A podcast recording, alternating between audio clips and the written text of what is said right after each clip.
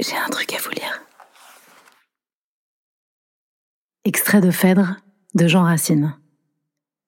Ah, cruel, tu m'as trop entendu. Je t'en ai dit assez pour te tirer d'erreur.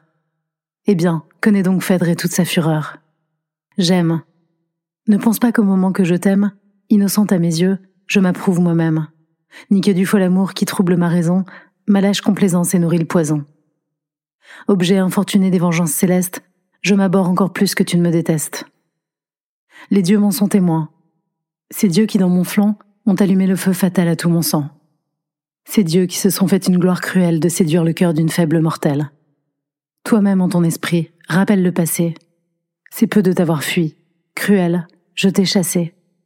J'ai voulu te paraître odieuse, inhumaine, pour mieux te résister. J'ai recherché ta haine.